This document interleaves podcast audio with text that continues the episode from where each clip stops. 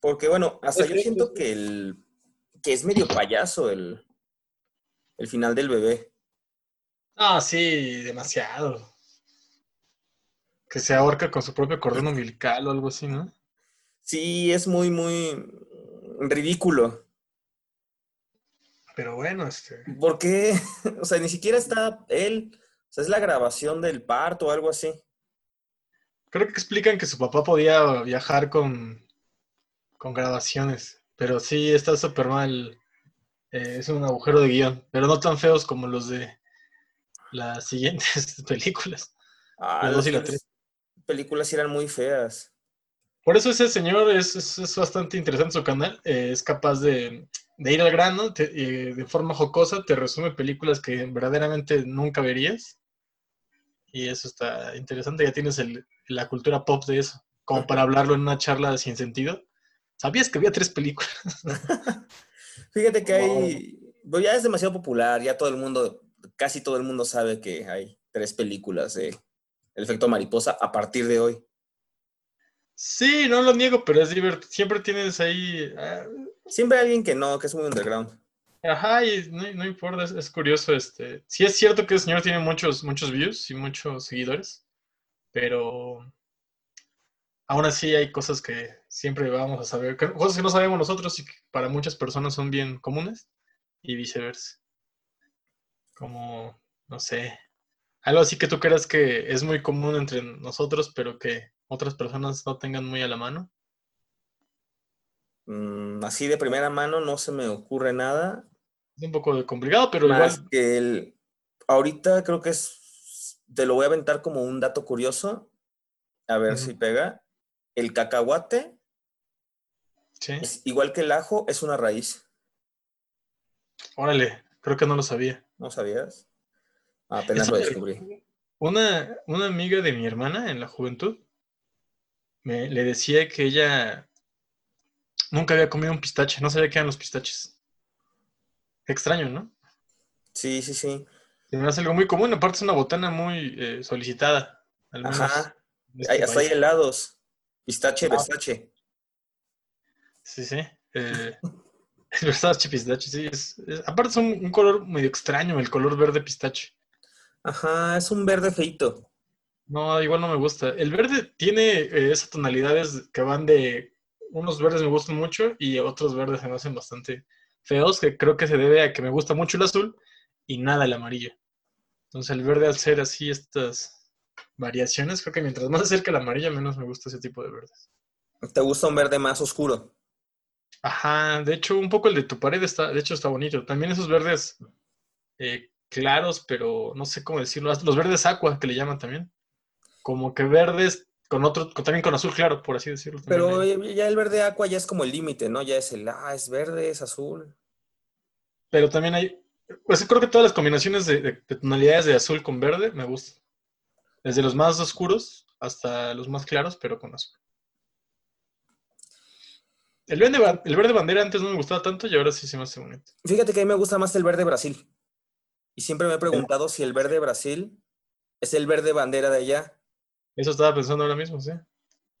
Pero igual y no son tan, tan mundanos como nosotros y ponen un nombre más específico. Ah, sí, obviamente. nosotros tenemos, somos un poco, utilizamos la lengua de una manera más práctica quizá. Entonces le llamamos verde pistache, verde bandera, como con relaciones a, la, a objetos de la realidad que, que vemos día a día. El azul aqua se referirá a, un, un- a otra época cuando el agua sí se veía más a ese tipo de color. Ahora ya será un poco más gris. And now for something completely different.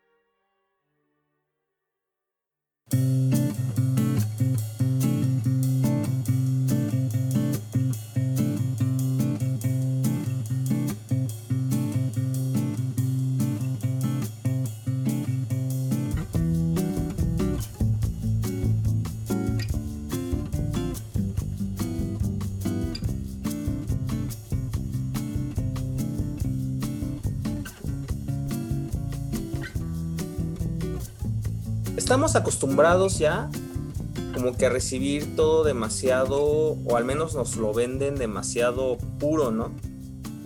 ¿Cómo? Mm, por ejemplo, ahorita, ahorita mencionabas el agua. Pues antes el agua era el de la de la llave, y antes que fuera la de la llave, pues era el agua del pozo. Y pues igual es por sanidad. Pero ya llega al grado de que, por ejemplo, le quitas para vender el agua, le quitas todo lo que es el. Este. ¿Cómo, perdón?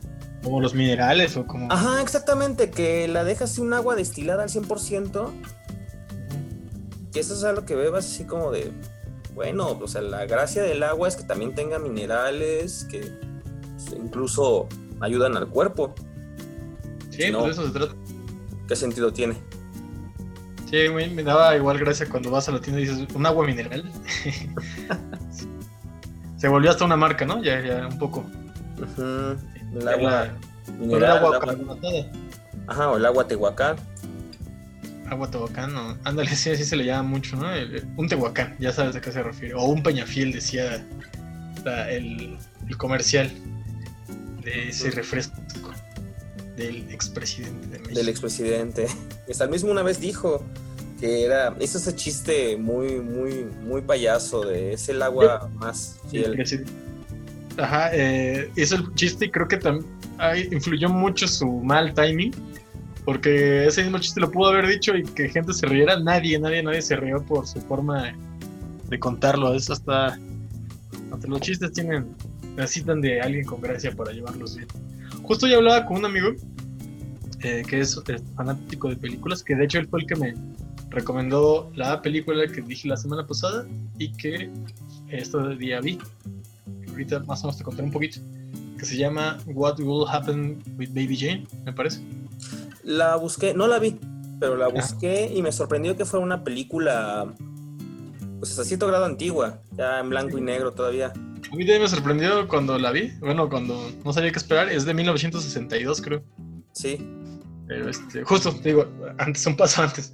Lo que hablaba con mi amigo era que. Hablamos un poquito de cómo eh, la cine, el, el cine, bueno, las películas son un poco como en comparativo en su en narrativa, serían como un, un cuento. Y las series actualmente funcionan como una novela, ¿no? Que puede desarrollar más los personajes. Y el desarrollo de los personajes es lo más importante en la serie. Y la trama como tal, la anécdota, es más importante en la película. Eh, obviamente en ambos no puedes dejar cojo una de las dos partes, pero como que se centra más la, la- la esencia narrativa en, en cada uno distinto. Igual, ¿no? En el cuento es más como una anécdota y en la novela es más el desarrollo del- de los personajes. Eh, y sobre eso, eh, me daba curiosidad que justo por eso los cuentos puedes, o creo que es más llamativo cuando tiene este plot twist, esta vuelta de tuerca en un espacio eh, más corto. Y las novelas no lo necesitan específicamente, pueden tenerlo, pero digo, es, es algo distinto, igual como las series. Quizás una forma est- estética, pero eh, él me puso un ejemplo ah, hablando de eso. Como, bueno, yo le dije que me, me gustan los cuentos. eh, mi afición por los cuentos creo que empezó porque sentí que eran como chistes. Tienen la misma estructura de un chiste te esperas algo y, y dan la vuelta, ¿no? esa vuelta de torre. Pero pues bueno. Y él me decía que, se le hizo interesante y que eh, la- los cuentos serían como un chiste, así cualquiera, contado bien, pero así normal. Y una novela sería como un chiste contado por Polo Polo, porque lo importante es el viaje, ¿no? Es todo el, el transcurso, aunque el final sea un poco más evidente. Y, y eso, pero bueno. ¿Cuál película sí viste si es que no viste la de Baby Jane?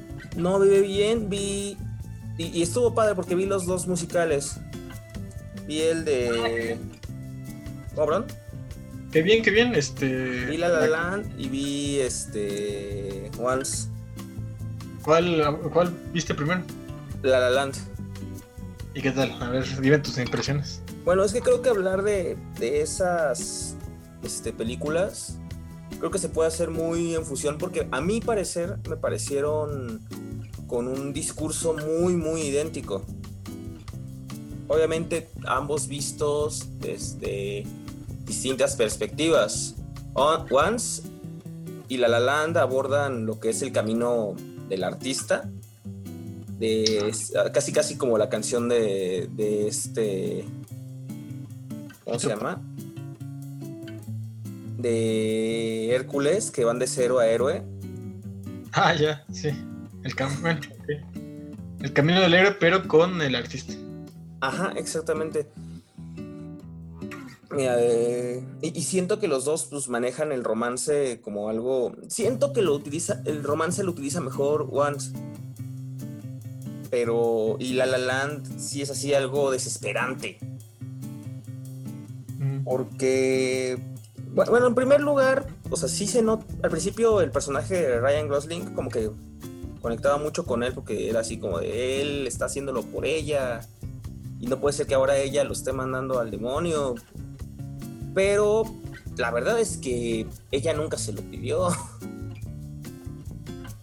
Sí, cierto. Ella, ella nunca le dijo, oye, ponte a trabajar, huevón. No, no. Hasta al revés, ¿no? quería que siguiera su sueño. Ajá, exactamente. Y justo ella es cuando él acepta entrar a, la banda, esta Emma Stone es así como de, ah, chido, qué padre. Pero justo cuando va al concierto, así como de neta, güey. O sea, tú. Y, lo sentí más o menos como que estaba haciendo exactamente lo mismo que en la fiesta de la alberca. Mm. Que hasta él se ofendió. Decía, ¿cómo me esa canción? A mí, que soy un músico serio, no. Y como que incluso la disposición de los, de los músicos fue muy idéntica a esa escena. Sí, eso ya es trabajo visual, ¿no? Del, director, está, está, bien. Ajá. Pero lo que me gustó es que él hasta cierto punto lo, lo disfrutaba, como que era feliz. Ahora, del lado de Once, como para querer abordar hasta ese punto, de entrada al principio fue totalmente lo contrario. Al principio era la land lleno de luz, todos bailando en el embotellamiento, en el desmadrito. Ah, es que ese es el punto que importante. La Land es un musical eh, exacerbando toda la esencia del musical y Once es un musical que no tiene nada de musical convencional. Exactamente, Once es más como un, un musical que lo es por suerte. Pues no sé, yo creo que es una forma distinta de, trabajarse que casi nunca se utiliza.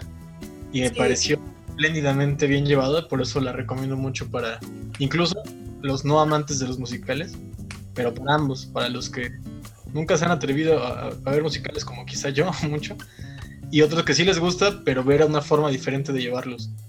Eh, es, a mí me pareció impactante, incluso una cosa, la primera vez que la vi, la terminé de ver y hasta, hasta el final, en serio, caí en cuenta de una técnica narrativa bastante útil que claro que conocerás, que es esta de no, no nombrar tus personajes. Para generar mucha empatía también de cierta forma, ¿no? Entonces, eh, al no tener nombre, no me di cuenta, digo, hasta el final de lo bien que lo llevaron. Que salen los, eh, los créditos. Él y ella. Él y ella, ¿no? Y, y, ahí están los nombres de los actores, ¿no? Y cuando los busqué al instante, vi que son músicos. Y dije, wow, y veo y tocan juntos. Son un dueto que toca juntos, ¿no? Y de repente dije, ¿qué, acabo de ver? ¿Una película sobre cómo se conocieron? o este es... Se me hizo maravilloso esa, esa eh, ficción dentro de la realidad. Había mucho, mucha, mucha onda en, en esta percepción, porque no son como... no sé si alguna vez viste Chappie con los de Diane Ward. No, no la he visto. Ya, ya ubiqué bueno, película es, está, está, interesante, sí es más hollywoodense y todo, pero sale, pero tiene cosas buenas, ¿eh? sí está interesante. Tiene un poco la esencia de Pinocho, Wally, hay cosillas. Y salen de actores bastante eh, principales, bastante importantes, los de la banda de Diane Ward, no sé cómo se pronuncia su nombre, Diane Ward, o Diane Ward, no sé y actúa muy bien y todo, pero ahí sí creo que se sentía más la, a pesar de que salieran personajes quizá un poco parecidos, entre comillas, a lo que, a lo que postulan en su, música y en su estética, eh, ahí sí se notaba más que estaban los músicos actuando de otros personajes. Pero en este caso me pareció muy bello eso y, y sí, no, no, me quedé impactado. El soundtrack lo sigo escuchando hasta la fecha, es un, es un gran disco. Sí, sí, sí, A, a mí me pasó como al, al sujeto del estudio, Ah, sí. que o sea, ve- venía de, de ver una producción muy, muy cuidada en el aspecto técnico y esta no, no, no se demerita por nada.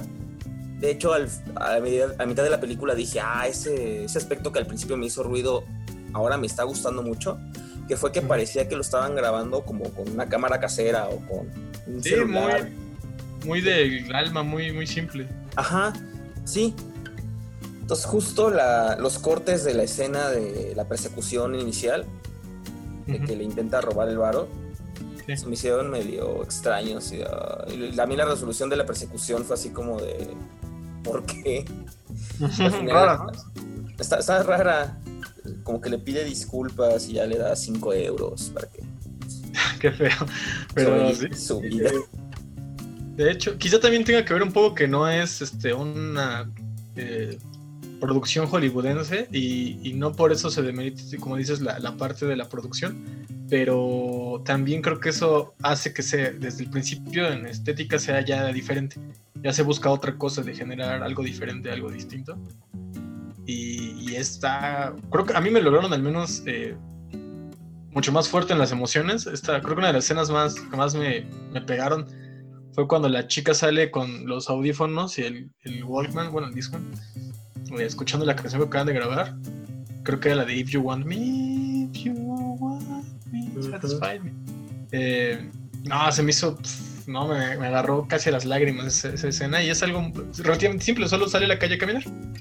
Eh, se podría decir como eso, pero la, la actuación, el desarrollo de- del, del guion y, y la música, creo que la música es un personaje súper importante, o el más importante en esta película en especial.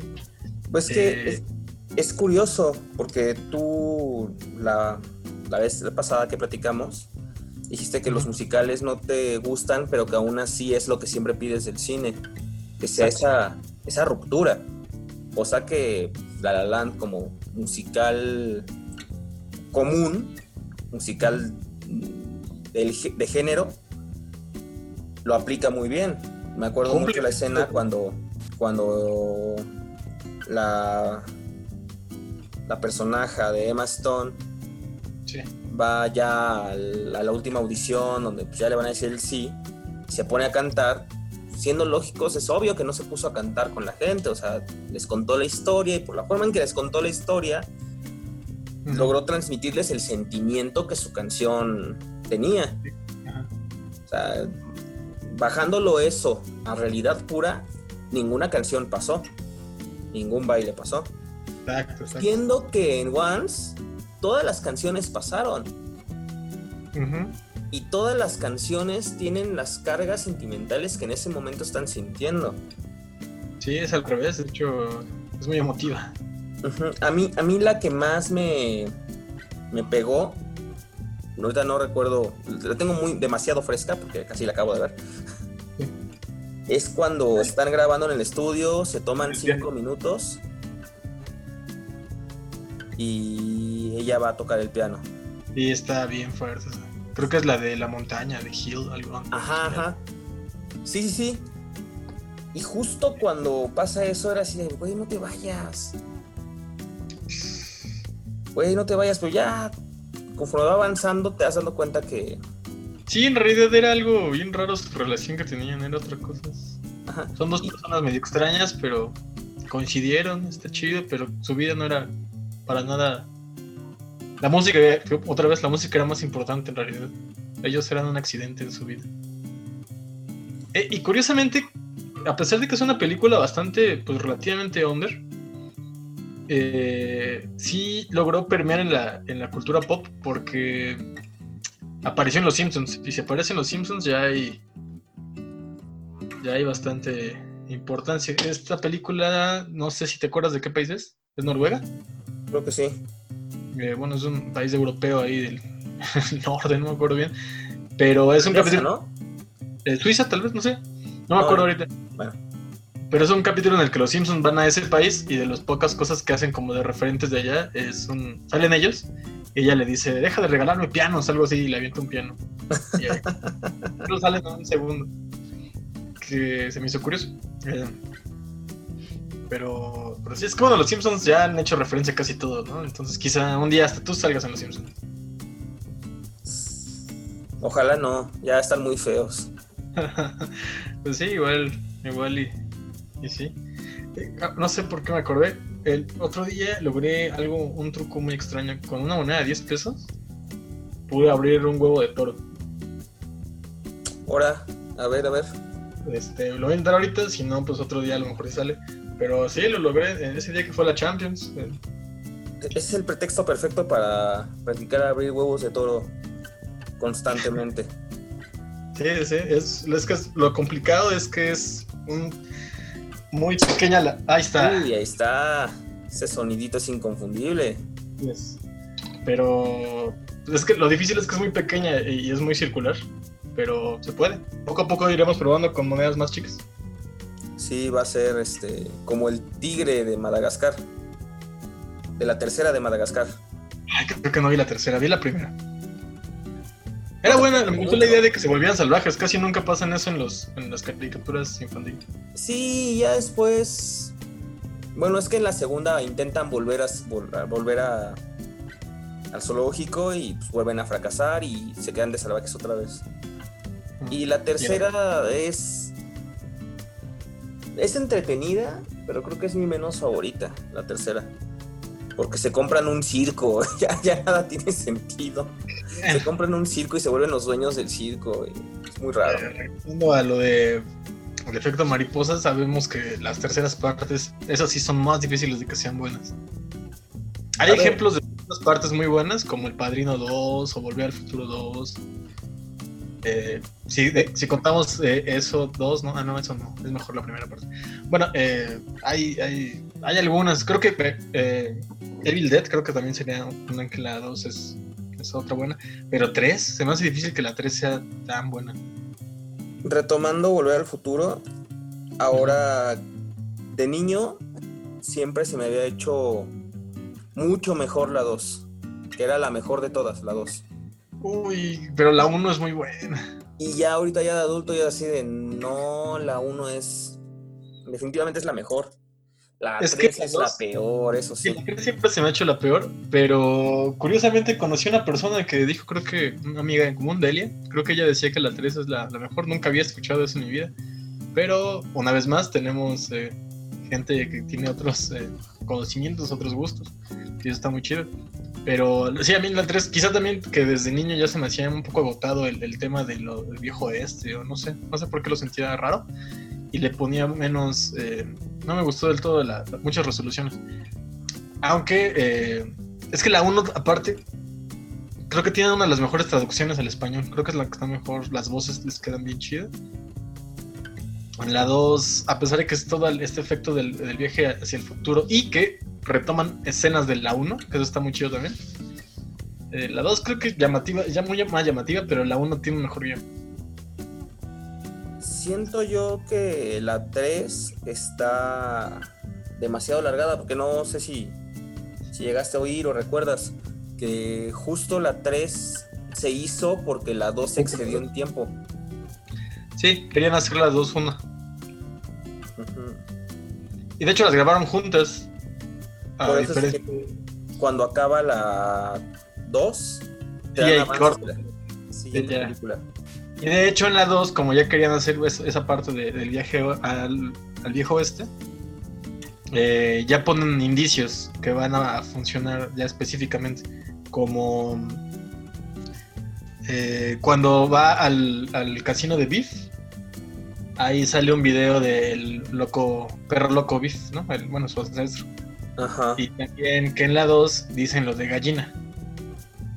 Eh, por, por la idea popular como que tenemos que, que en la 1, desde la 1 le dicen a Ma- Marte gallina, pero no, es desde la 2. Que empiezan a utilizar ese, ese, ese referente que va a ser muy importante en su vida, ¿no? Que iba, iba a tener un choque con Flea y todo esto, ¿no? El, el Noodles. Tienes razón, yo no recuerdo que en la 1 así, me bote pronto, que en la 1 le hayan dicho gallina. No, según yo tampoco nunca se lo dicen, es hasta la 2 cuando ya estaban formando la, la trilogía como tal. Pero sí, no, no se me ocurre ninguna tercera parte buena. tal vez Márquez Paquiao o algo así, ¿no? Algo fuera de, de un canon estrictamente de guionista, guionizado. Podría ser, acaso. Ah, Aquí me van a linchar porque no la he visto y prometí verlas. Pero El Señor de los Anillos. Creo que eh, popularmente la que más gusta también es la 2, según yo, es las dos torres. El retorno del rey. No sé qué tanto sea, al menos en el fandom, más gustada. Pero las, creo que mucha gente las ve las tres seguidas, ¿no? Como si fuera una. Ah, mira, hablando de sagas de ese tipo, Harry Potter 3 sí es la mejor en cine. Harry Potter 3. Recuérdame cuál es la 3. Es en la que eh, viajan en el tiempo. Tan solo ese, Ah, ese- sí, sí. Y está dirigida por este mexicano, ¿cómo se llama? Este. Iñárritu. Ajá, y ese, él sí le Era mete Cuarón. unos. Era Cuarón. De acuerdo, de acuerdo. Él sí le mete unos movimientos eh, de, de- de tomas y de cámaras, como siempre en sus películas, que generan mucho, mucho, mucho. De hecho, qué curioso. Ahorita que lo hablamos y también hacemos un poco de, de intento de difusión a canales de otra índole. Hay una chica que se llama Scarlett Harsaw, Sí, que un video, eh, un video ensayo, por así decirlo, tanto de La La Land y de los, los colores en La La Land, creo, eh, y de la forma de las dos es- especies de realidad, la fantasía y la realidad, a partir de los colores, y uno de los movimientos de cámara eh, como narra- narración, con puro movimiento de cámara en Harry Potter 3 precisamente. Como dice las, las personas que estudian eso, es motion is motion. Con el movimiento generas emociones. Y sí, eh, pues son, son buenos ejemplos porque son películas como que bastante populares, que se han visto muchas personas y que fácilmente puedes reconocer esos indicios narrativos que te pueden dar con un- unos cuantos colores o con unos cuantos movimientos de cámara. Y dices, wow, qué, qué chido, ¿no? Sí, por ejemplo, retomando las dos películas que vi, una escena donde yo siento que la cámara ayudó mucho es en el, la, la secuencia final cuando es esta Hathaway Emma Stone Emma Stone. Emma Stone Ryan Gosling toca el piano y Emma Stone se empieza a imaginar bueno los dos se da a entender que los dos se empiezan a imaginar cómo Ah, hubiera sido la vida en un mundo perfecto Sí. siento que el uso de ese escenario y de la cámara es muy bonito. Y en Once llega un punto donde el uso de la cámara, el que tiemble, el que sea así, se vuelve muy íntimo. Sí, muy realista, ¿no? Sí, están- Sí, es una ¿no? cámara muy íntima. Sientes que estás ahí metido. Incluso en el coche. Esa parte me gustó mucho cuando le dice, bueno, falta hacer la prueba del coche. Ah, para escucharlo, en- sí, cierto, sí, eso Ah. me sonó muy de, sí, de banda. Sí, Primero creí que te referías a cuando iban en el, en el camión y que le canta una canción de el vendedor de aspiradoras. Ajá, sí, sí que es el reparador de aspiradoras. Y empieza a, a mentarle su madre a la mujer y ahí está una anciana. Y la anciana se quedó así. Eh, sí, sí, Bueno, ríe, creo que estuvo bien que vieras eh, pues relativamente juntas, ¿no? En- bueno, no sé si en el transcurso de la semana o hoy te echaste el maratón. Pero curiosamente yo vi dos que no sé qué tan ligadas estaban. Que fue esta de What Will Happen with Baby Jane. Y otra que se llama Aterrados. Esta recomendada por el Tepo. Y la primera por Guillermo. El Beato Guille. Sí, el Tepo me recomendó una película de terror argentina. Que de hecho está en Netflix, es fácil de, de ver. Eh, no digo que sí eh, estaba, pues es- hay que verla de noche, es una película de terror, y hay momentos que dices, ah, caray, pero siento que, que desmerece bastante mientras va avanzando. Eh, el tipo la, dijo que solo llegó a la mitad y que ya le dio miedo, pero creo que si hubiera seguido viendo la segunda parte no le habría dado tanto. Porque eh, los agujeros del guion, como que también las actuaciones las sentí un poco planas de repente, pero tiene buenos movimientos de cámara, buenos eh, generadores de, de- de espanto. Aunque también eh, genera pues, screamers clásicos y todo. Pero tiene buen, buen diseño de los personajes, de los, de los monstruos. Y de, Pues en teoría, eh, la idea estaba interesante, pero digo que se, va, se le va cayendo después, así que es una recomendación muy a medias, si quieres ahí verla. Creo que está chido buscar películas lat- latinoamericanas, eso siempre. Lo, voy a pensar, porque también de terror quería ver esta mm, Midsommar, creo que es. Midsommar tiene un, un terror más, ¿cómo decirlo? Menos, menos, menos este, común a lo que está acostumbrado ahorita con los screamers y eso.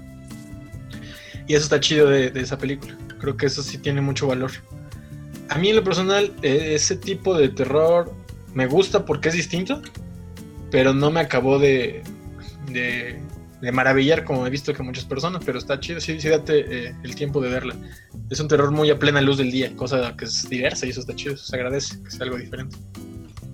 Eh, pero está también esta de Hereditary. Hay, creo que me gusta que estén empezando a salir nuevas películas de terror, o, bueno, con una intención diferente a los a esos blockbusters horribles que ya nada más con el subir el, el volumen o ponerte de repente un salto. El otro día yo pensaba que más bien lo que ya va la gente a ver es comedia, por muy irónico que parezca porque se espantan y se ríen de haberse espantado por una tontería y así prevalece en toda la película y se va con un desfogue eh, de emociones de terror más que el verdadero las películas de terror que sí dan terror sales del cine y te sigues sacando de pedo durante un rato. Mínimo la semana sigues ciscado de no, es que, que va a salir y esas películas se te pasan así como si nada. Este pero bueno. La otra que vi fue la de esta que digo de BBJ 1962 y qué buenos el guion está chido de hecho está basado en una novela por lo, por lo poco que vi y vi unas curiosidades que, que ya no hace falta que las diga ahorita pero que si a alguien te interesan búscala cuando la veas Va. pero, pero sí está interesante, buenas actuaciones, un guion bastante bueno que a pesar de lo que te pueda decir ahorita, creo que no te arruino el, el deleite que pueda tener ver la película. Se entiende que es de otra época, hay otro ritmo, hay un ritmo un poco más lento en algunos casos, pero aún así es bastante constante la, la forma en la, que, en la que narran las cosas. Y teníamos un poquito eh, reciente ver Perfect Blue. Eh, se acerca un poquito a Perfect Blue. Eh, y ves que teníamos esta línea entre Perfect Blue y el Cisne Negro.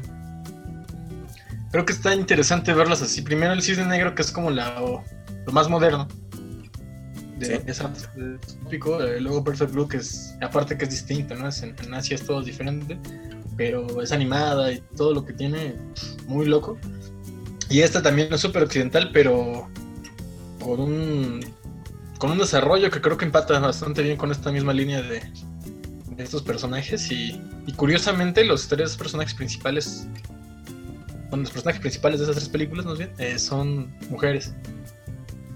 Se me hace, se me hace interesante para, para verlo desde unas perspectivas curiosas porque sí está, está buena, está buena la película, sí te la recomiendo. Eh, pero sí, digo, sí es una película un poco viejita y de hecho empieza eh, con un con un cintillo de que eh, la, la historia empieza en 1912 y los protagonistas están en el casi en el año en el que en el que fue filmada entonces curiosamente los protagonistas son son gente de ya de la tercera edad eso se me hizo muy muy curioso y, y raro al principio dije oh qué chido Chido. pero sí está, está recomendada Eh, y pues sí Ah, también igual, igual la veo, pero no sé si me pueda provocar lo mismo que Perfect Blue.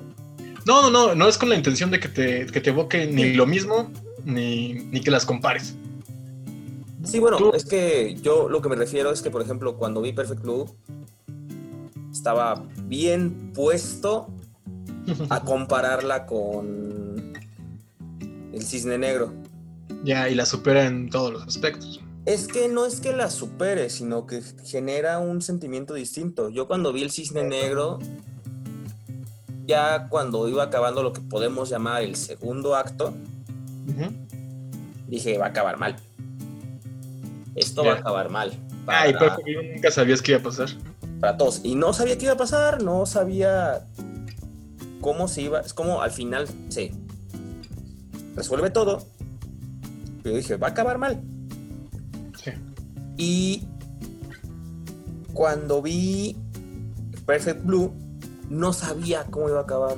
Y es, este sí es muy diferente en ese sentido. no Digo, que creo que es algo muy bueno de lo que tienen los cineastas, bueno, los contadores de historias asiáticos, tienen- saben muy bien de repente cómo jugar con tu mente. Eso sí está muy chido. No, te va a pasar lo mismo en esto. Es mucho más occidental en ese ámbito, ¿no? Sí es más evidente, hay muchas cosas más.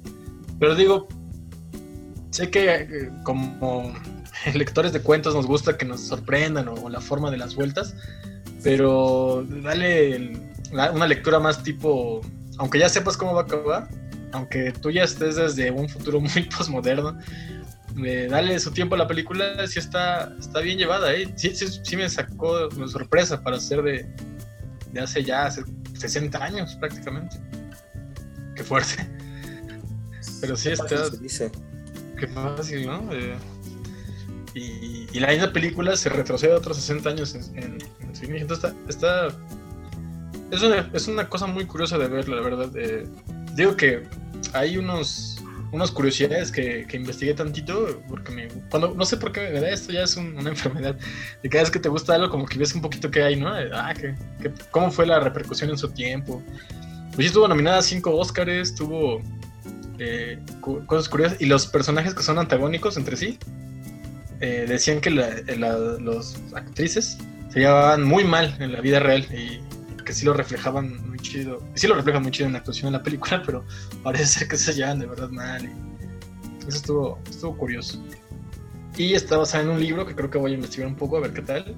eh, a ver si está bueno, a ver si no. Hay muchas adaptaciones de libros que, que incluso están mejores eh, contrario la regla.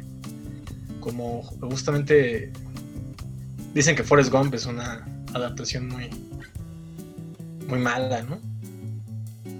Eh, digo más bien que es muy buena adaptación, que es mejor eh, la película que el libro. Sí, sí, sí. Que de hecho la, la película a mí en lo personal me gustaba más o menos, pero desde que desde que hice ese análisis, no sé si recordarás, que quizás ahorita pueda aterrizarlo un poquito más, A ver, dilo. es como un, un anime shonen. Sí, está bien raro. A ver, explícate. Bueno, pues resulta que en un anime shonen, básicamente, antes, antes, porque ahorita ya, ya cambió un poco la forma en la que manejan el género. Antes el protagonista, si para lograr algo, simplemente tenía que quererlo. Tú lo recordarás con Goku, Goku concentrándonos en su infancia más que nada. Sí, bueno, Se- Saint Seiya también. Este, También. O sea aunque que... sí recibían sus buenos golpes, pero sí lo lograban. Sí, pero al final lo, lo lograban. Si te das cuenta, todo el tiempo Forrest Gump es como el personaje que no puede. Y te lo venden como el personaje que no puede. Y en realidad es el personaje que puede lograrlo. Ah, Forrest Gump tiene unas cosas en las piernas y nunca va a poder caminar normal. Pues de repente po- puede correr. Ah, pero él es, este, tiene un problema y nunca va a poder lograr nada en la vida. Pues de repente de correr, ahora es una estrella de fútbol americano. Sí. Ah, se va al ejército Bueno, y... importante en la cultura popular gringa, ¿no? Ajá. Sí, sí, o sea, todo muy ultranacionalista de que pues, se vuelve un héroe de guerra y le gana a los chinos y, y, pues lo único que tenía que hacer era seguir órdenes y concentrarse en eso. Y pues es eso, o sea, es casi un, un personaje shonen. Pero lo que a mí me voló la cabeza es una interpretación, no sé cómo lo manejan en el libro, Ujú. pero es la interpretación que le doy a la carrera que hace Forrest Gump. Bueno, no, no la carrera, sino el recorrido que hace por Estados Unidos. Mm, Sí. Que de repente dice, bueno, soy el que puede, pues voy a hacer cosas. Algo tiene que pasar, algo va a suceder. Y empieza a ganar su séquito de gente, su, su grupo. Y a mí lo que me llama la atención es que conforme va corriendo, como que le va resolviendo la vida a algunos personajes muy menores, de que de repente sale uno y le ayuda a hacer un estampado. Es la carita sonriente, ajá. Así. Pero él no resuelve nada. Sí, él no resuelve nada, sino que como que les dice a los demás, hey, mira, ve. Siempre, lo único que tienes que hacer es, lo único que tienes que hacer para lograrlo es hacerlo. Es Bueno, pero muchas cosas se las da desde antes, ¿no? También como cuando a Elvis le enseña a bailar o... Ajá, sí, sí, sí. Que también es toda la idea del sueño americano, de aquí todo se puede si quieres. Sí, con que se lo robes a la cultura, a otra cultura es suficiente. Pero bueno, lo que a mí me encanta de esa escena es que a varios güeyes, en los ojos de todos sus seguidores, les resuelve su vida.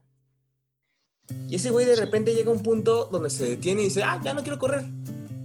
Y todos así de, ¿y ahora qué vas a hacer? Dinos, ¿qué vas a hacer? Pues me voy a mi casa. Y nosotros, pues váyanse a su casa. O sea, lo siguieron tanto, tanto, tanto, tanto. Que dejaron de pensar en sí mismos. Exactamente, desperdiciaron su vida y desperdiciaron la enseñanza que les está dando de, hey, miren, es una cosa, una crítica buena a esos fanáticos religiosos, ¿no? exactamente. Y creo que eso mismo se sostiene con lo que pasa con el teniente Dan. Ah, claro, sí, sí, ya me acordé de eso que mencionabas. que mencionabas. Me, me encanta mucho cómo pues, ese güey se pelea con Dios y le grita de cosas en la tormenta y fuerza así como, oye, tranquilo. Lo único que tienes que hacer es, es quererlo. Y dejarse llevar. Ah, y dejarte Go llevar. with the flow. Go with the flow. Y en un momento hasta le dice, adiós. Y se avienta al agua, pero no lo hace con el afán de, ah, te, te va a cargar verga si no, si no sobrevivo. Sino No, lo dejándose. de, ah, ya intenté todo en mi vida. Lo único que me falta intentar es hacerlo como Nada. tú. Al hacer, hacer nada, lo que dice, ¿no? De, ¿Qué hace un tiburón cuando sabe que se va a morir? nada. Exactamente. De hecho, ahorita no sé por qué me acordándome de lo de. Lo de Elvis Presley. eh, su baile, que, así se aprende por su eh, Se me hace curioso que había alguna vez escuchado, leído sobre esta apropiación cultural, justo lo que decía de que se estaban llevando la. como la. Pues la invención de ese baile, cuando sabemos que en realidad pues, existía desde antes, ¿no? Todo esto de la cultura afro y, y demás, o como lo haya hecho este eh, Led Zeppelin con, el, con el rock. y. Me acordé justo de eh, que algunos criticaban esa película Volver al Futuro, tan que hablamos hoy, en la parte en la que Marty McFly inventa pues Johnny B. Good en esta película, cuando pues le está quitando y demeritando eh, pues eso a Chuck, Berry, ¿no? Sí, a Chuck Berry pega más porque pues, Chuck Berry es parte de una comunidad Sí, se me hace curioso que lo escuché o leí, este, se me hacía como que medio extraño, como que medio forzado, pero también ya es la forma en la que estamos este, acostumbrados ya a ver, como ya vi esa película muchas veces y la cultura nos ha hecho que gane siempre los gringos y lo que sea, se nos hace luego difícil de ver ese tipo de, de guiños que a lo mejor por muy simples que parezcan, sí son una un desmadre, ¿no? Y a veces, justo, ¿no? Imagínate, el, el director no, que no lo haya hecho con esa intención, pero a fin de cuentas sí lo está haciendo, ¿no? Ahí está una problemática interesante de, rele- de, de la posibilidad de releer las cosas desde el pensamiento crítico actual. Se me hace chido. Que tengamos, que aprovechemos vivir en el futuro para poder criticar diferente el pasado.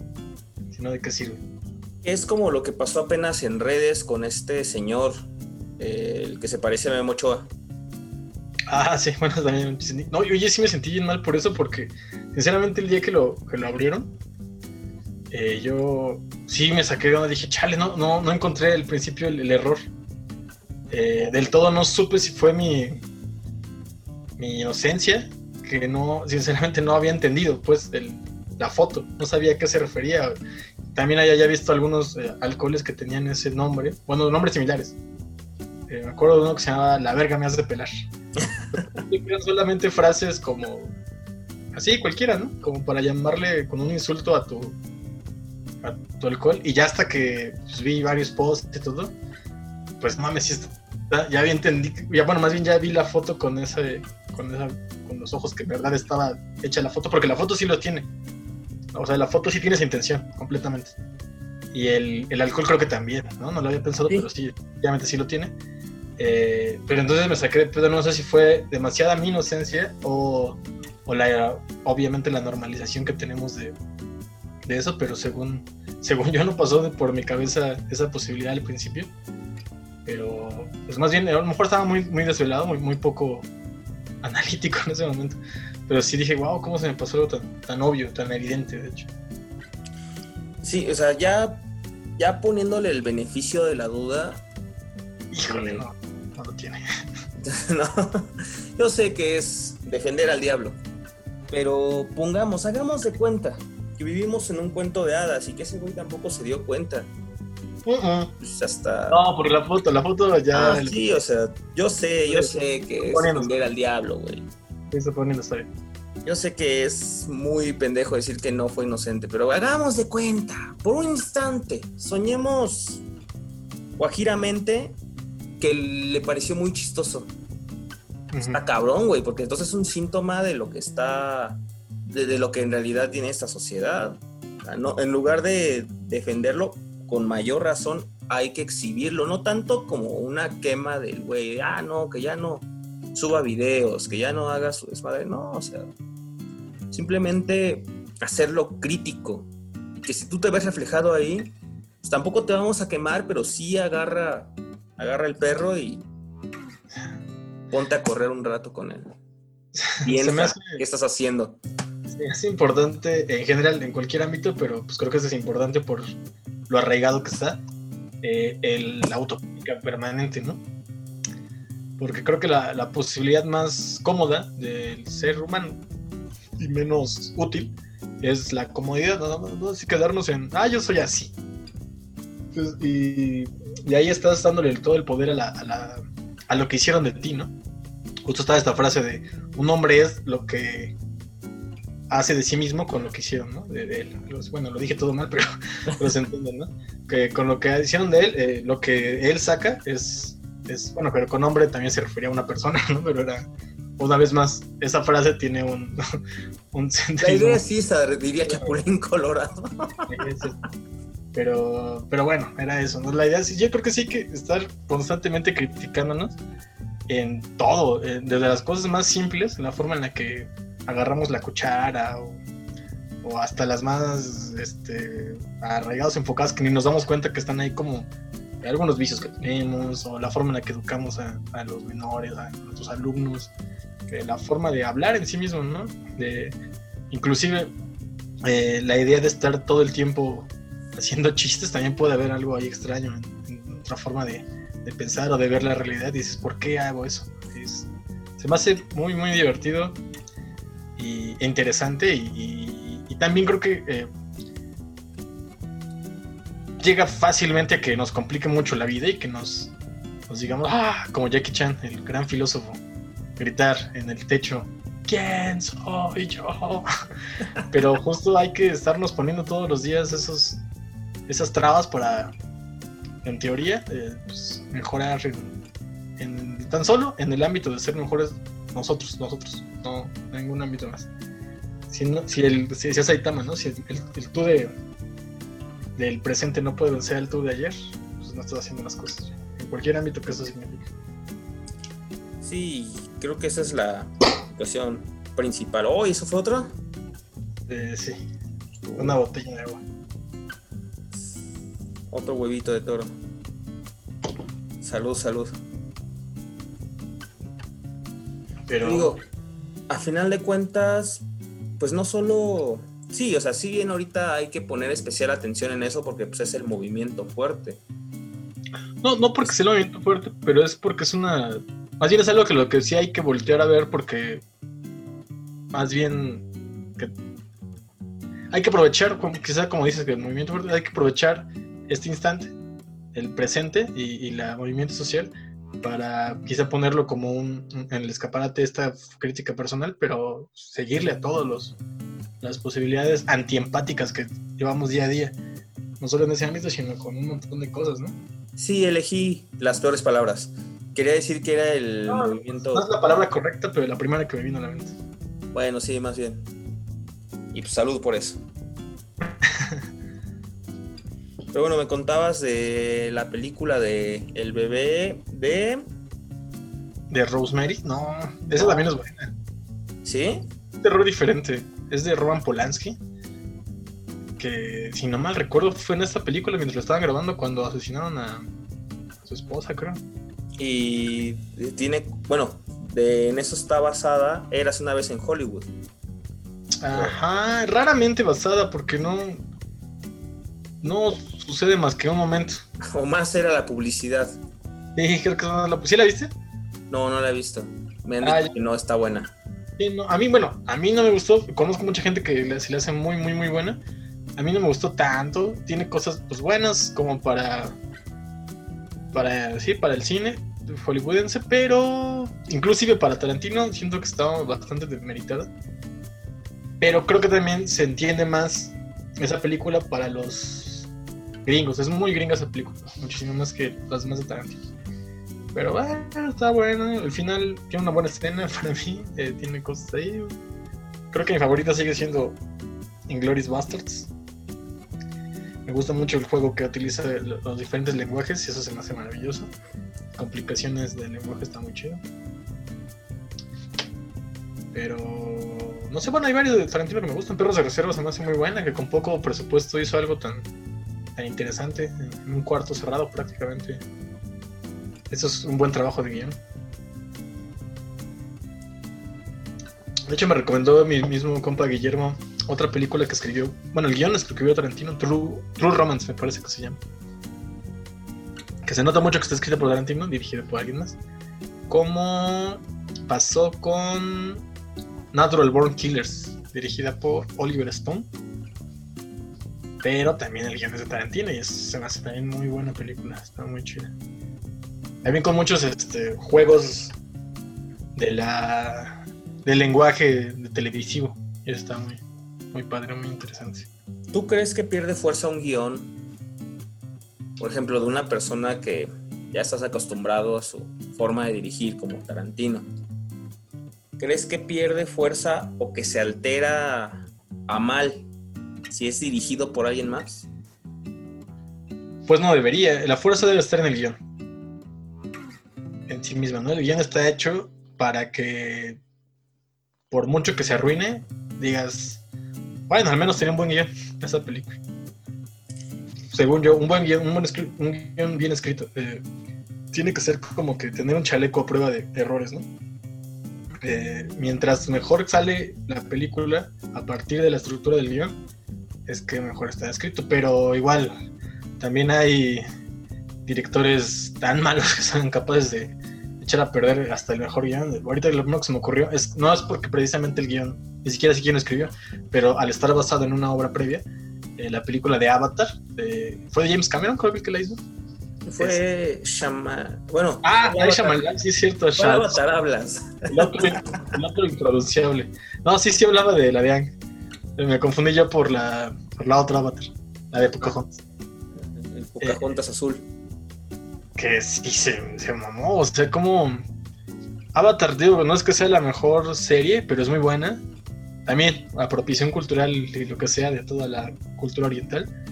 Pero creo que es un- un- una interesante reformulación para explicar con bolitas y palitos una forma diferente de ver la, el budismo, otra forma de pensar de una manera más, más tranquila eh, la vida, bueno, más bonita según yo a partir de un, de un yin yang, de una, de una completud de, de opuestos.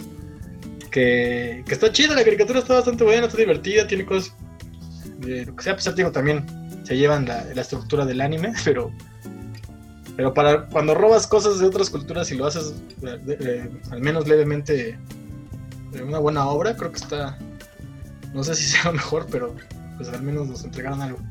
Y este señor Shamalayan Knights es, sí hizo una porquería. Digo, no sé si fuera solamente su culpa en la dirección o que también hicieron una adaptación horrible, pero qué mal la película, qué mala. Alguna vez escuché a fans, muy fans de, de Avatar, que decían que en realidad ese capítulo, bueno, en esa película estaba basada en el capítulo en el que los chicos van a una obra de teatro que representa la historia de Anne y que está toda chafa. Quizá era, era un genio Shamalayan y estaba haciendo una, una cosa muy loca. yo por el bien de mi sanidad mental y corporal, así como con Dragon Ball Evolution, no he visto la película de, de, de Shyamalan. Y ambas películas creían eh, sostenerse tanto en la fanaticada de, de ambas series que, que las dos películas acaban en continuará, en que va a haber algo más. En, en la de Dragon Ball Evolution y en la de la leyenda de Aang. Yo tampoco vi eh, la de Dragon Ball, pero vi el resumen con el buen don Jorge Pinarelli. Creo que eh, es, es, este, necesario como que hacer una comparación entre lo que habíamos dicho de la apropiación cultural y la apropiación de una, pues también de una cultura, pero de una cultura pop, que es una serie, un cómic, manga, anime, etc. Ah. Eh, me llegó, a, a, a, mí me encantó la forma en la que lo ve igual unos, unos chicos youtubers, que es una pareja, un, un matrimonio entre un hombre español y una mujer japonesa. Ahorita te, te confirmo el nombre del canal. Eh, pues, sus videos son, son más, más chistosones. De, ay, miren, vamos a hacer esto en Japón. Vamos a hacer esto. O, o cosas de su vida. Voy a dar una sorpresa a mi esposa. Hoy mi esposo va a hacer algo sorpresivo conmigo. Cosas así. Okay. Necojita Blog se llama el canal. Entonces, en un capítulo a él lo visten de una yukata, que es el, el kimono masculino. Ok. Y. Ah, se ven chidos. Ajá. Y él dice, o sea, te das cuenta, me dice a su esposa, te das cuenta que mucha gente en España o en Estados Unidos estaría criticándome por hacer apropiación cultural. Y la japonesa dice, es que no, no lo entiendo, no me queda claro qué quieren decir ustedes con apropiación cultural. Uh -huh. Y él así como de, bueno, eso se intenta explicar de muchas formas, pone de ejemplo que en una ocasión Katy Perry creo que salió con un kimono. Uf. Oye, estaba de moda lo de Adele, que se vistió creo que con un atuendo que lo marcaba, creo que la identidad de uh, Jamaica, creo. Sí, sí, pero sí. No lo vi, pero no lo vi. Caso, el caso es que esta chica, y de hecho lo graban, al evento que fueron había mucho extranjero con, con la ropa oriental. Si es que ve, camina. Date cuenta que ninguna persona japonesa se ve molesta porque tú lo uses. Sí, de hecho, yo vi uno muy parecido de un, creo que es gringo, bueno, una persona que se parece gringa, está en un sitio, eh, no sé si es, hay una, es en la frontera de México, Estados Unidos, la verdad no sé bien, pero llega a un lugar, o a lo mejor está en Estados Unidos, pero en un lugar en que hay bastantes personas mexicanas. Creo que es más correcto eso por lo que sucede.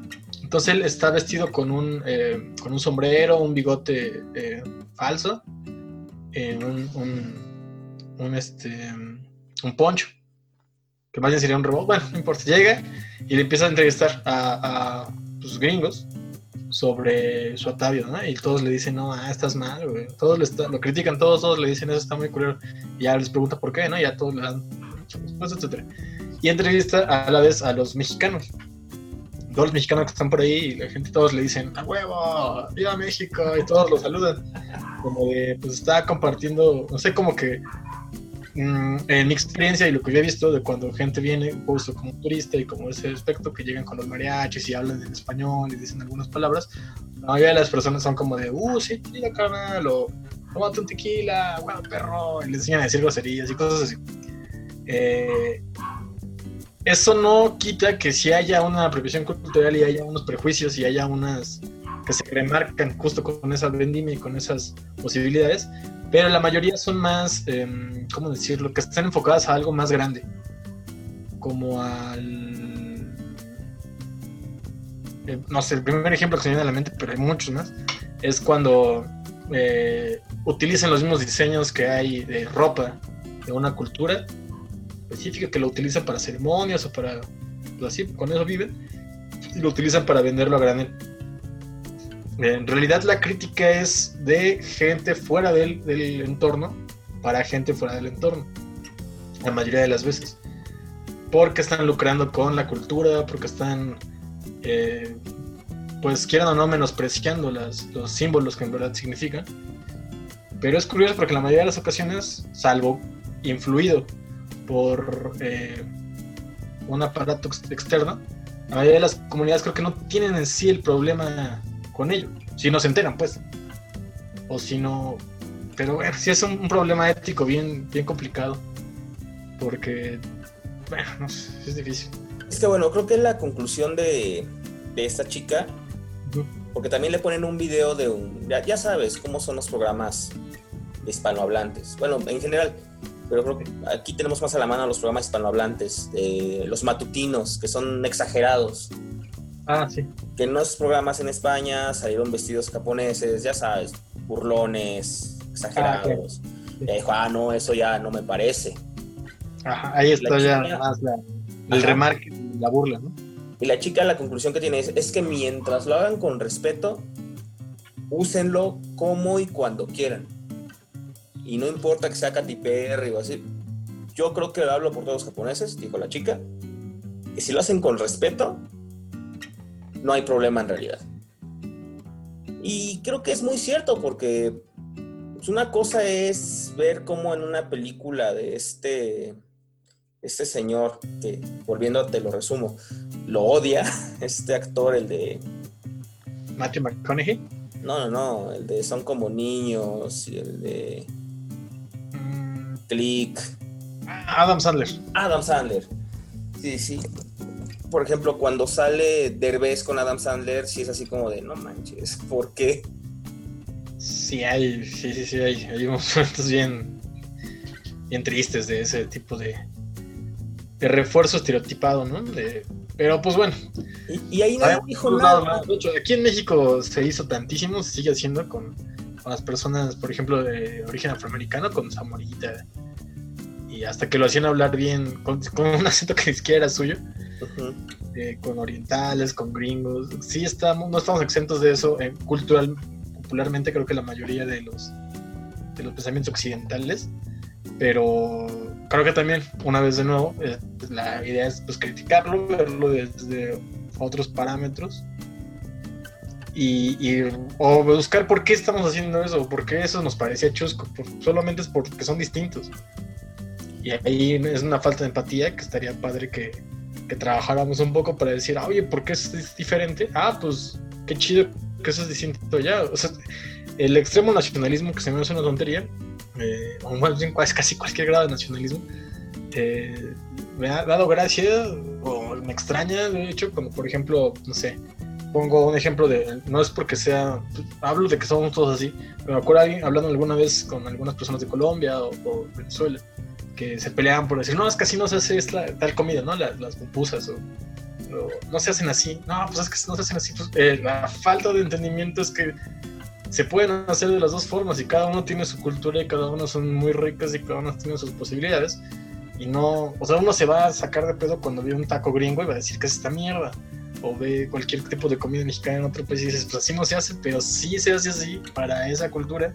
Se apropiaron de, entre comillas, lo que tú hacías, pero obviamente todos tenemos gustos distintos por nuestra cultura, por nuestro pasado, y cada quien le va a poner lo que le gusta. Nosotros le vamos a echar salsa, lo que sea, hasta el sushi, le metemos pues cosas que no deberían de ir entre comillas porque un, italiano nos mataría de ver que a la pizza se le pone carne molida rajas de chile, chile relleno, catsup, salsa valentina.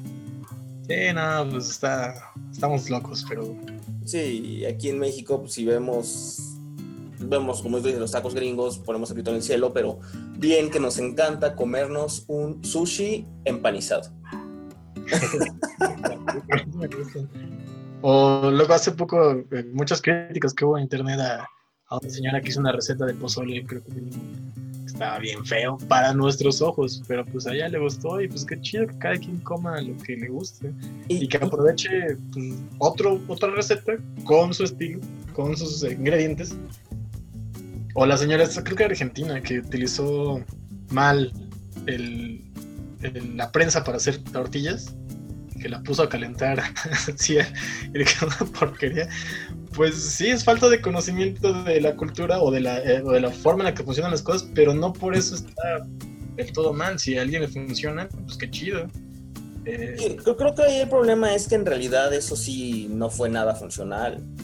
Y que No, el personaje sí salió como una especie de experto en eso que, bueno, eso es creo que muy común. como si dijéramos que tú y yo somos expertos en todo lo que hemos dicho. Y, obviamente sabemos que somos las personas que tienen la opinión más eh, chafa del mundo. Nos, hablamos de muchas cosas como si supiéramos. No sé nada de cine, yo no sé nada de todo lo que he dicho. Pero, No sé nada de nada, güey. Ajá, y, y justamente nos tenemos el atrevimiento de platicar de, de esos temas sin saberlo. Entonces es como tener la, quizá la palabra no sea esa, pero quizá la humildad de decir, pues, yo- pues sí, que estoy equivocado y pues ya ni modo, ¿no? Ya, ya alguien me escuchó y pues ojalá, lo único que me queda es pues es tratar de mejorar todos los días, igual por eso. es- creo que se me hace algo chido luego de, de- de grabar las conversaciones, porque puedes escucharte y decir, chale, sí estaba bien chato, pero pues qué bueno que al menos, un poquito menos ahora. Y es, eh, me- me- siempre que son situaciones así me acuerdo mucho de un personaje de Doctor Who que salió solo un episodio. Mm, ¿No te a ver, acuerdas? El del Titanic, el mismo donde sale Bacana Jalata. Ah, sí, sí, del Titanic en el espacio, ¿no? Ajá. Que hay un hombre que es experto en, en cultura de la tierra, de que en Navidad Sí. se comen a los turcos. Ese es un gran chiste en inglés que es un poco difícil de traducir. Pero está muy bueno. Y hasta el doctor se le queda viendo así como de ¿qué? ¿Dónde Sí. aprendiste a ser experto del planeta Tierra? Soy un experto de la Tierra de otra galaxia. Mi nacionalidad es otra galaxia y soy experto en la Tierra. Sé lo mínimo para decir todo mal. Sí, creo que desde que te pones la etiqueta de experto, provocas que todos tus fallos y errores ya sean más notorios. Obviamente, sin tenerla, estás, tienes que ser consciente de no decir o hacer cosas que transgredan demasiado ese punto. Pero sí, al ponerte la credencial de experto, sí, es como ponerte un, un blanco en el pecho y esperar a que todos te disparen. Pues es, es peligroso por eso y porque lo contrario, ¿no? Que todos te crean. Que eso creo que es más Creo que es peligroso. lo peor. Y, Sí. y alguna vez, no me acuerdo si lo dije a, a mi madre o a mi novia, Ay, que síndrome de Edipo más raro. Pudo haber sonado, pero no, yo sé a qué te refieres, que son personas con las que convives. Sí, sí, sí. Eh, un experto, no por el hecho de ser experto, tienes que creerle. Claro, claro. Y que un experto, por el hecho de que esté equivocado, no significa que no sepa. También es verdad. Porque, pues, ¿cómo puedes de repente ver que hay, o sea, seamos sinceros, la ciencia actual se sostiene de ideas que la mayoría considera válidas y que mucha gente pone el grito en el cielo, por ejemplo, en la situación de los psicólogos que sacaron la homosexualidad de los problemas psicológicos, de los padecimientos psicológicos, por mayoría de votos dicen, ay no, pero ¿cómo lo pueden sacar por mayoría de votos? Bueno, pero son expertos. Así por mayoría de votos se ha elegido que la teoría de cuerdas es la, la funcional ahorita. Por mayoría porque- de votos en algún momento sí, tuvo sí, que pasar también la sí, evolución. ¿Cómo, Sí, eh, que sí, no, que sí, que en, en esos ejemplos son constructos sociales y percepciones eh, sociales de la época. Es lo mismo que decir que la Tierra plana era lo, la idea hegemónica en otro momento porque era lo que nos servía a partir de nuestra observación eh, global. Y hay un consenso. Entonces, eh, no niegues que en, un futuro haya más personas o más científicos avalados que digan que la Tierra es plana de nuevo y este sea el constructo social que, que rija la, forma de ver el mundo. Y quizá en una de esas, con la pura percepción, sí cambia y ahora te- te puedes caer de, de la tierra caminando. Sí. El problema que yo veo con la ciencia, hablando yo como, como aprendiz de una ciencia que mucha gente no, no ve como tal, que es la literatura, el análisis literario, es que a veces la gente que no sabe de eso tiene que confiar ciegamente. Te lo explico de otra forma. Este sujeto, el Hobbit, el de Migala, Ajá. arranca un podcast, creo que es el de la ciencia, contando una anécdota de que se puso a ver una clase nivel universitaria, creo que de Harvard, donde hablan de la realidad y cómo, cómo se construye la realidad, cómo hay redes alternas. Y él mientras lo veía decía, ah, huevo, sí es cierto, es lo mismo que yo creo, es lo mismo que yo he visto, está muy interesante. Dice, y dijo el profesor que estaba dando la clase, ahora vamos a llevar esto a las matemáticas. Que este güey, ya en ese momento su cerebro se quebró y que intentó ver como los, las clases anteriores porque creía que viéndolas iba a entender que no, que en cuanto llegaban a explicarlo en matemáticas, se le tronaba todo la línea que llevaba. Y hasta él mismo lo mete como chistes. Y después me di cuenta que yo soy un sujeto que con trabajos puede hacer un binomio cuadrado perfecto. Y yo en ese momento dije, en la madre, yo no sé qué es un binomio cuadrado perfecto. Y volvemos a lo de que hay muchas cosas que no sabemos y que otros muchos lo tienen a, a, a pie de juntillas, ¿no? O sea, al dedal. al- de- Exactamente. Y creo que ambas son muy malas. Son muy malas ideas de abordar la información. Porque Creo que ambas son funcionales para lo que hace falta en ese instante. Son una, es como ver al perro desde una perspectiva, ¿no? Al elefante desde un lado. Eh, cada uno va a abstraer y va a sacar lo, lo que, lo que le funciona para ese análisis. Y Sí, güey, pero a ver, es que veámoslo a- ya a nivel población. Por poner un ejemplo, con lo que es la Tierra plana. Hay gente que cree fervientemente que la Tierra es plana. ¿Por qué? Porque su percepción, sus sentidos y su coherencia así se lo dictan. Les intenta hacer la explicación científica. Es algo que no entienden. Y perdóname si eso ofende a algunas personas, pero no es culpa de ellos no, pero el también sistema educativo. Déjame nada más terminarlo, nada más redondearlo. O sea, esta gente no tiene el, vamos a llamarle, me caga el término, pero vamos a llamarle capital cultural para entenderlo o demostrarse a sí mismos que la Tierra es redonda, que hay que, hay un pequeño paréntesis aquí, yo no lo tengo, yo tengo que confiar ciegamente en la ciencia y en videos de la NASA.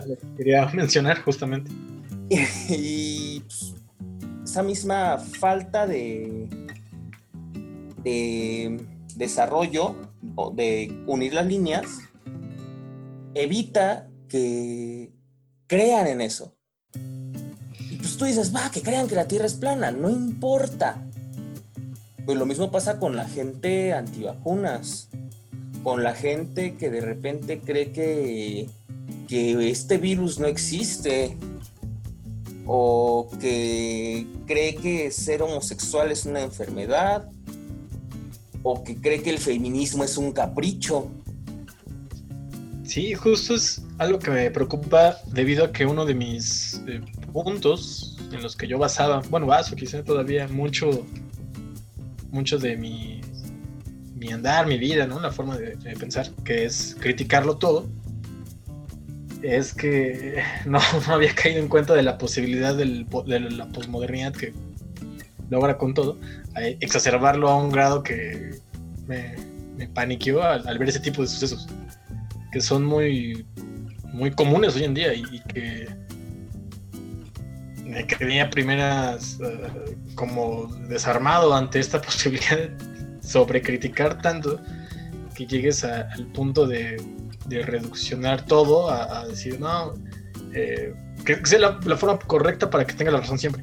Cuando alguien te dice algo, ah, no, seguramente tú también eres un enviado del gobierno.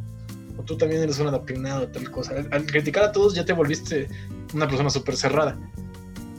Creo que ahí la única posibilidad es, regresando a lo que decíamos hace rato, eh, sí, criticarlo a todo, pero empezar por criticar a uno mismo lo que tenemos.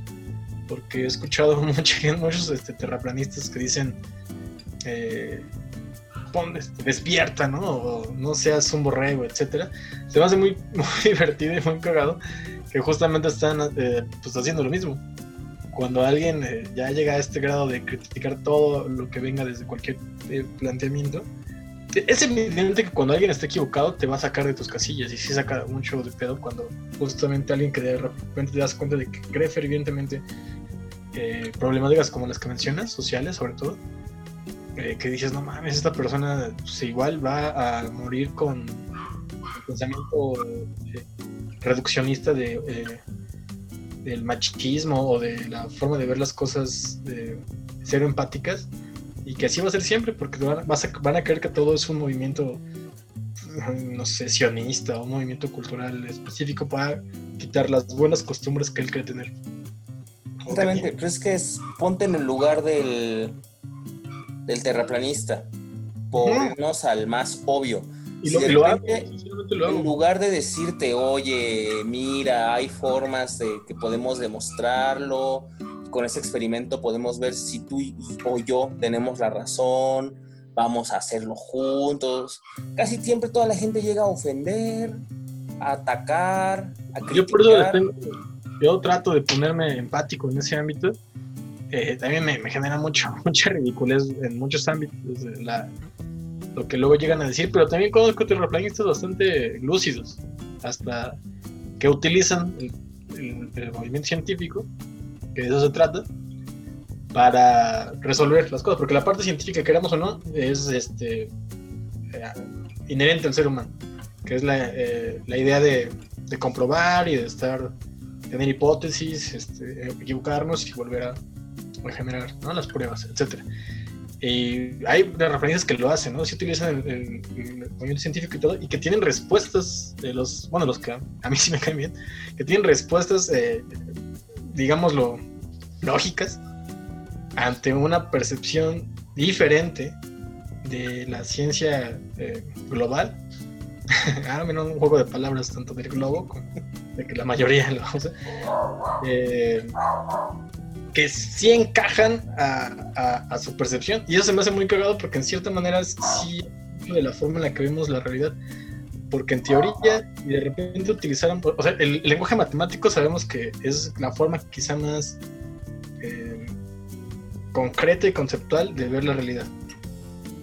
Pero el lenguaje matemático es un lenguaje creado por los seres humanos. Por eso es tan perfecto porque encaja en nuestra percepción de la realidad. Así podemos ver eh, eh, que el, el- no sé, que todo funciona como es y todo es, es perfecto. Porque así es como lo vemos, así lo percibimos. Y entonces sí, es la realidad de nuestra percepción. Y eso está chido. Pero no deja de ser una forma de percepción humana. Entonces, se me hace muy curioso que igual, así como en teoría, entre comillas, no quiero decirlo, pero que se inventó, por así decirlo, la forma de verla con ese lenguaje que está perfecto para cómo funcionan las cosas, alguien pueda generar otra manera de verla con otro posi- posicionamiento de la, de la física y de la realidad. Como para los terraplanistas no existe la, la idea de la fuerza de gravedad. Y a partir de esas simples, que parecieran algo muy simple, generan toda una nueva percepción universal y, una cosmología muy interesante, muy cagada, que se me hace cuanto menos atractivo como, como literatura. Porque es un poco eso, cierto es una creación de la percepción de la realidad y de de un mundo posible a partir de, de la- del cerebro, de la imaginación, y que queda eh, coherente, queda, queda lógico, y eso me hace bastante loable, aunque peligroso. Eh, creo que lo más importante es peligroso. Cuando a la literatura, cuando al cine, llegamos otra vez, se le ve como real, que es cosa que pasa muy, muy seguido, puede generar problemáticas grandes, ¿no? La gente que ve Rápidos y Furiosos creyendo que es un documental, o el de, de ir a, a comprar carros y, y reventarlos en las calles, la gente que lee la Biblia o libros sagrados tan literal que se te pierden de la esencia tan chida que tiene. Uno no, se, no niegues que en unos miles de años alguien agarre un libro como Harry Potter o algo así y crea que es un, algo evangélico, algo que pasó de verdad y que hay que, seguir a, pie de la letra. Pero bueno. Pues es que ¿qué nos queda? Sino que construir esos mismos mitos para sobrellevar nuestra propia vida.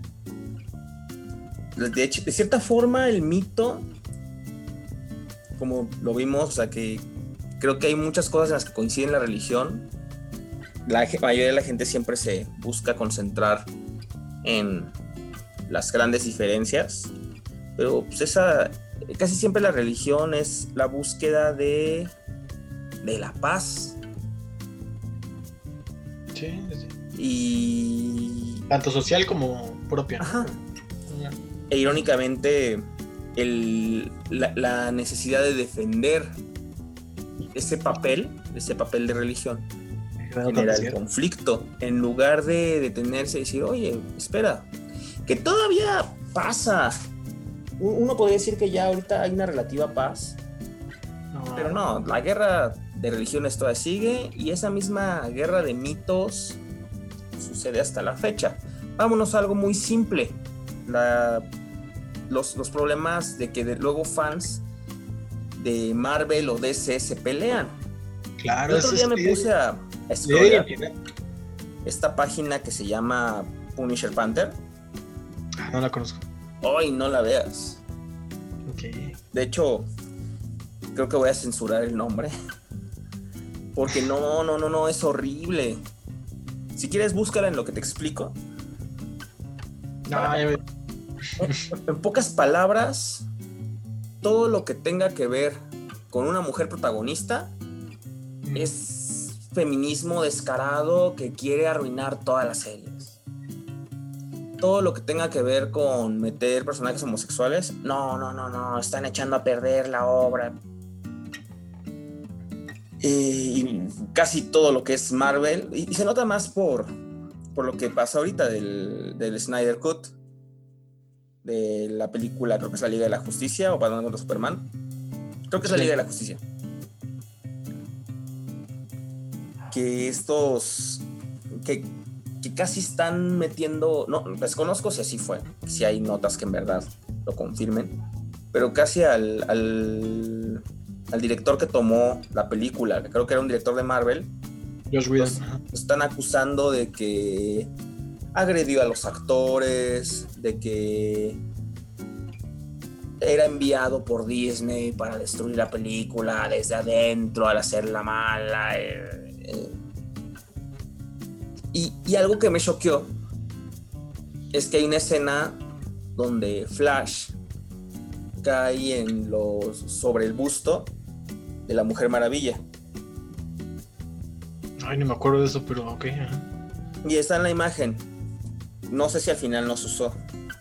no, no sé. Ajá, y luego. Empiezan a decir, no, es que vean ese hombre, todo lo que hizo, Incluso dañó a la actriz. Ah, ese fue el nombre de la actriz que es Wonder Woman. Gal Gadot. Ajá.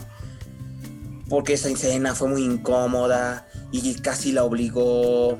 Y, estaba obsesionado con meter esa escena así de wow, wow, wow, wow, wow, wow, wow. Ahora está metiendo, y, y, yo sé, yo sé que no está peleada esa idea, puede pasar muchas veces. Está metiendo en su argumento. Los derechos de la mujer cuando en otras películas que se ha utilizado el argumento de derechos de la mujer lo utilizan casi como mensaje sionista destructivo del fin del mundo. Y así de para, o sea, date cuenta que no estás midiendo con la misma vara, o sea, está padre que al menos en esta película te estés dando cuenta un poco de del problema real que existe y que creas que en otras películas no. Voy a buscar rápido en lo que quiero oír tu opinión de, de esas guerras que luego hay entre fandoms que Eh, puede irse. Ajá. más que nada es esta idea de pertenencia, ¿no? A un grupo, a una tribu, a un, a un- a un estado social en el que nos podemos eh, unir hasta la cosa más ridícula para sentir, ¿no? Eso, eso, la, la- la idea de unión, de, de que hay alguien que piensa como tú. eh, y sucede en casi todos los ámbitos desde hace mucho, incluso irle a un equipo de fútbol, el nacionalismo, el sentir que el orgullo por ser mexicano, por ser de cualquier país, cae justo, justo, justo en lo mismo. Y pues va de la parte más natural de primates que tenemos. Es en teoría entendible. Solo hay que eh, pues, aprovechar esta otra parte desarrollada que se supone que tenemos, que es un poco más el raciocinio. Y darnos cuenta de, de por qué lo hacemos o, o no dejarse llevar tan fácil por cosas tan... que no, que no influyen tanto en tu vida. eh, ese, ese pleito de personas que ni siquiera te conocen, que solamente eres parte de su grupo de intercambiables, ¿no? Es, es algo muy, muy, muy, muy triste, pero que tío, es común y es normal y creo que no va a tardar poco en que eso se modifique a una manera un poquito, aunque sea menos peligrosa, hasta parecerse lo contrario, ¿no? Que mientras pase el tiempo, estos fanatismos se, se acrecientan.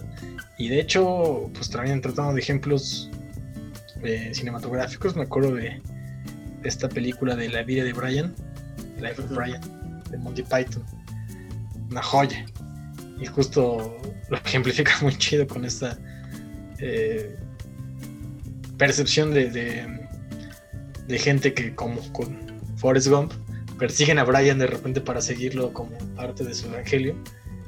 Eh, se le pierde una chancla o algo y empiezan a pelearse sobre lo que significa eso. Cada uno se divide en dos grupos diferentes de, de religiosos que en teoría alaban a la misma persona y se olvidan del, mensaje para, para solamente aprovechar eh, las diferencias para seguir peleándose. Entonces, cuando menos es peligroso, e imagínate lo que, lo que puede suceder más allá. Que las guerras ya sean por razones de ese tipo, las guerras este, físicas. Sí que es algo que también este, a- referencian en Los Simpson de los capítulos ya más nuevos. Cuando... Bueno, también te me acordé de una referencia a South Park. Cuando se pelea, cuando Homero y Bart se van a volver católicos y van a dejar la religión cristiana. Y al final del episodio hacen esa parodia de que en el futuro las religiones bartianas se dividieron en dos y se van a guerra. Tú también tenías en la cabeza ahorita. Y, también de South Park cuando a este Cartman le pintan el cabello de rojo.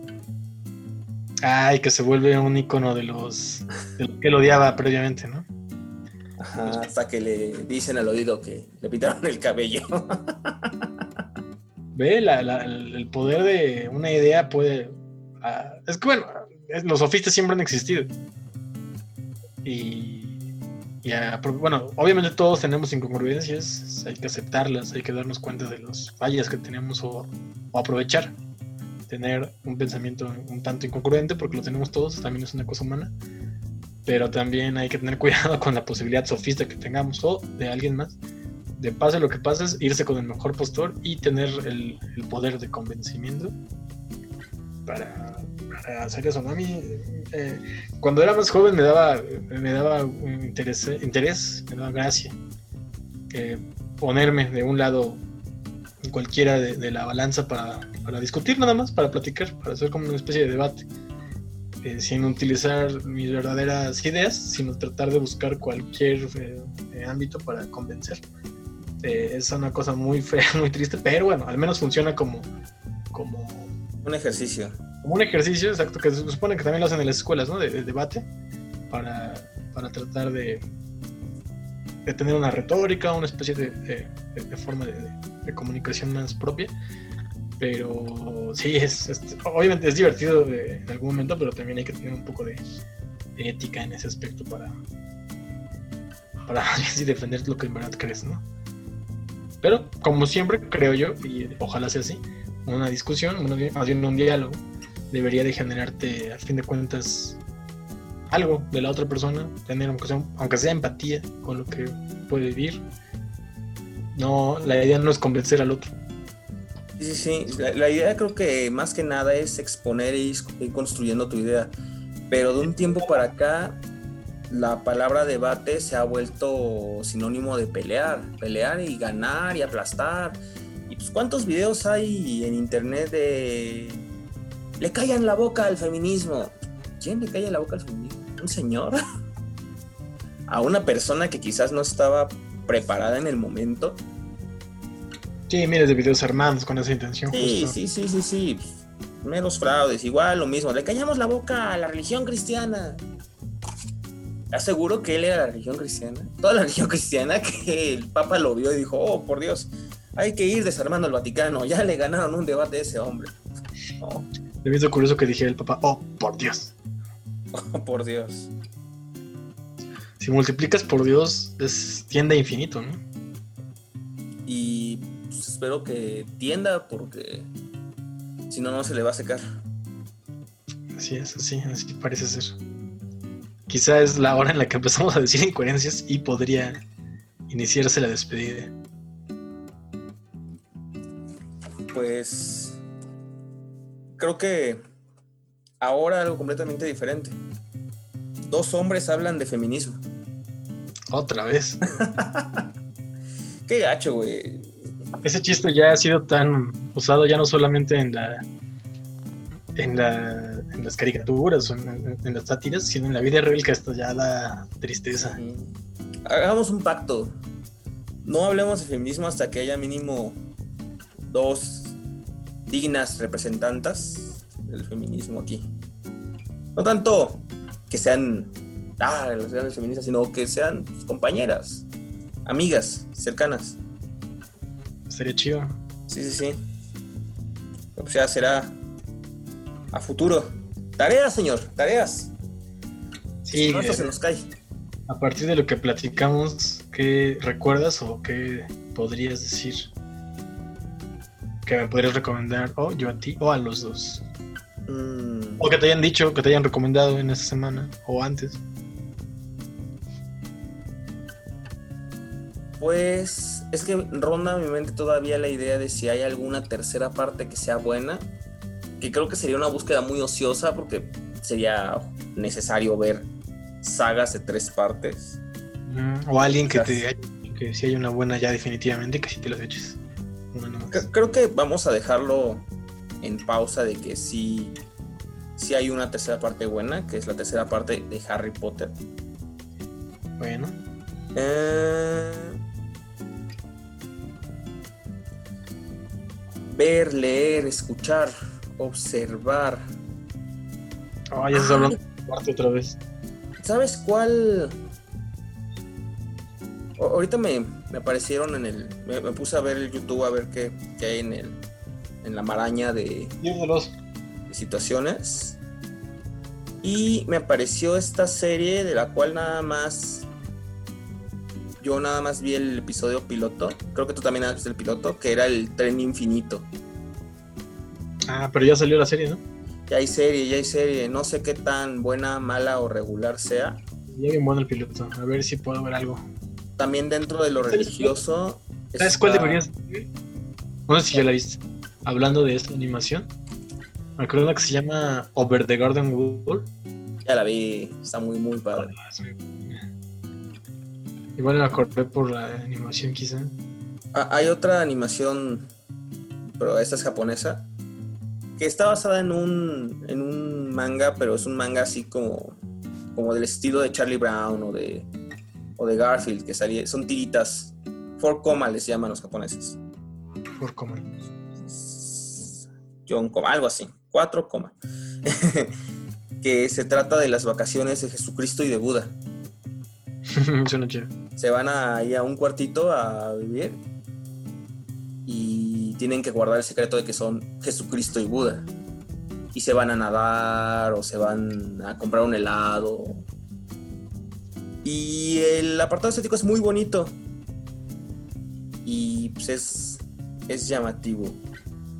Yo me acordé con lo que dices dos cosas. Una sobre la- el estilo, la Ajá. onda de tiras, que creo que sí has visto y que estaría interesante volver a ver algunos al menos.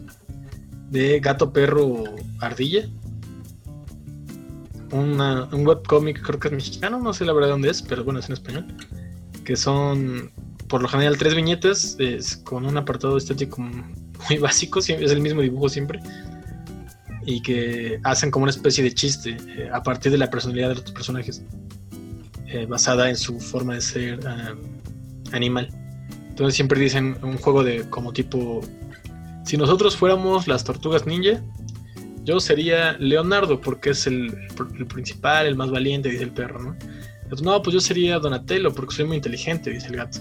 Y la ardilla, no, yo sería Rafael porque este, es el más gracioso, el que siempre hace el, chiste.